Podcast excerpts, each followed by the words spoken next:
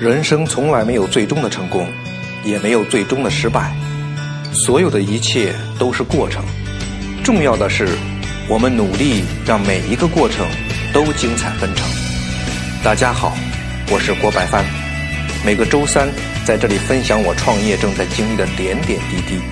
你或许看着我犯了许多错误，直至搞没了公司；又或许看到我想尽办法解决了问题。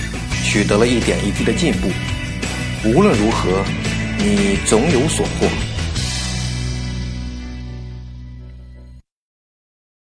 你好，我的朋友，我是你的朋友郭白帆。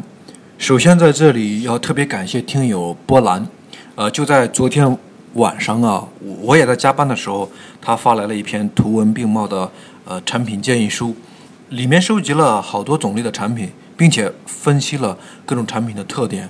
优点，这一份的热情和支持真的是让我十分的感动。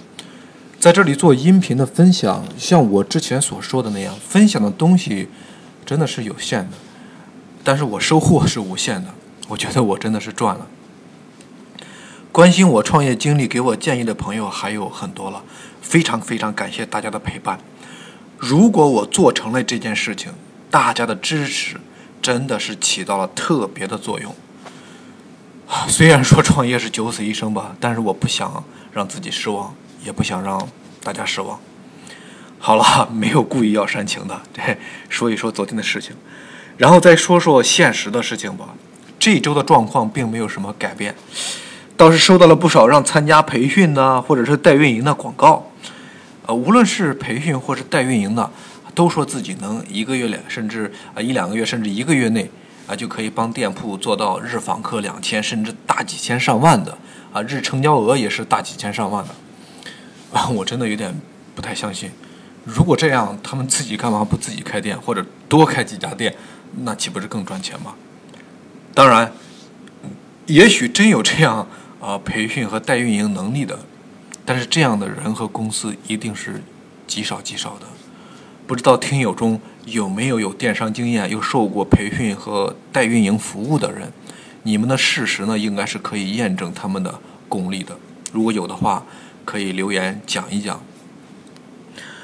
那上一回我说有些访客从我的店铺转到了别的店铺下单，我分析的结果是，啊，一个呢，那么价格呢，啊，别人是低于我低于我的，然后呢，更重要的是他们的销量是也很高的。呃，绝大部分人当然会因为销量高而选择相信这个店铺，并相信这个产品。就像实体店的进店人数，呃，它跟网店是不能比，但是实体店的成交率却远远高于网店。为什么呢？因因为买家进店之后，他可以看到、摸到这个实物，并且相对像衣服，他可马上可以直接试穿，而且旁边还有导购员随时解答问题。或是有一套说辞来促成购买，但是网店却只能被动的让买家看详情页，但往往详情页呢并不能满足不同买家的这个信息需求，他可能看了几眼没有看到这个动心点，然后就走了。呃，这也是为什么淘宝鼓励上传产品视频的原因，毕竟呢视频它可以让产品展示啊火起来。但是相比现在这个大力推的这个淘宝直播卖货，视频还是显得比较单薄的。视频直播是买家和卖家可以直接互动了。想讲到这个，感觉到现在做生意啊，尤其是做电商，你你光有好产品、好价格还不行，还得拼才艺。这个为了和买家更进一步距离呢，更好的建立这个信任感呢。然后前两天我自己出镜，嗯，制作了一个短视频，然后呢就把这个短视频，我昨天晚上开始把它放在了产品的详情页详情页上，啊，这里面 在这里插一下我的广告啊，就是各位听友呢可以上这个淘宝搜“他色内衣”，然后找到我的店铺，可以看看，呃，郭白帆我上不上镜。呃，还有就是呢，我听从了另外一位听友的建议，我上了这个单条装的产品，除了个别产品，几乎全部是五折的价格，甚至五折以下的。用那一位听友的话来讲，就是为了给人一个体验价。既然对自己的产品质量、体验有信心，那就应该用低价格的单条装来推一下。这种方案呢，就是为了推广，呃，不考虑利润。呃，如果穿了好呢，自然就会有回购。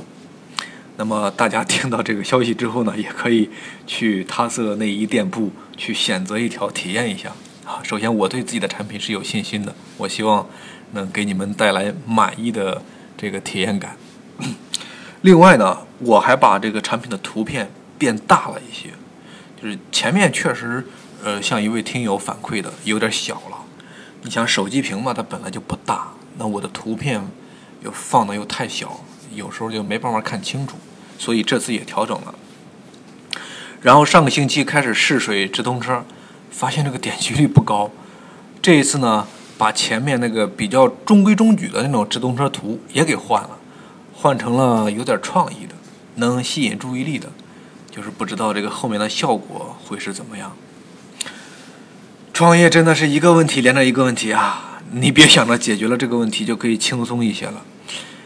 这次我做的这些调整，它还只是我自己认为的这个问题，到底这个问题是不是我想的那样？做的这些调整，又是不是正好是对症下药的？真的还需要。后面的效果去验证，有点折磨人呐。这今天我还在想啊，这人呐，在一个已有的平台上工作，需要好的工作能力。可是，如果你要自己去搭建一个平台，也就是创业时，你除了需要好的工作能力外，我最近的感受就是，还必须要有超长的耐力。我今天在这里笑着跟大家说这句话，其实。这已经被蹂躏过了好几次了。就像上一次音频我感慨的那样，就是让我们去努力的工作，或者说长期努力的工作，都不算特别难做到的事情。难的是呢，在几番努力见不到成效的情况下，还能保持那份热情，继续不打折的努力工作。其实作为创业者呢。往往就是在这样的状态下努力的工作者。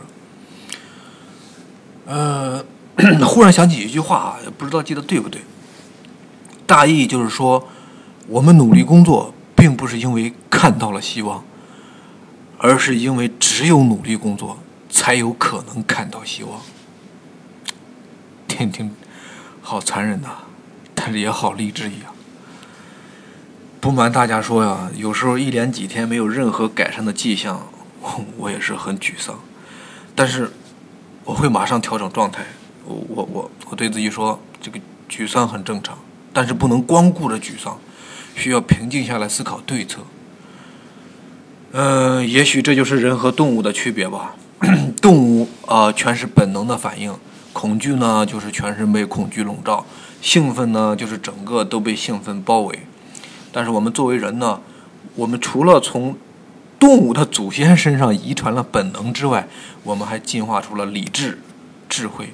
我们知道跳出本能的情绪之外，然后用理智来看待这个现实的问题，然后再用智慧来解决问题。也许人和人的本能都是一样的，都会恐惧，都会兴奋，都会沮丧，都会焦虑，都有七情六欲。但是人和人的理智和智慧，可能就是人和人的不同之处吧。希望我的这个理智和智慧，能够带我解决创业的重重困难，走出一片光明。我是你的朋友郭白凡，今天呢，咱就聊到这儿，下个周三，咱不见不散。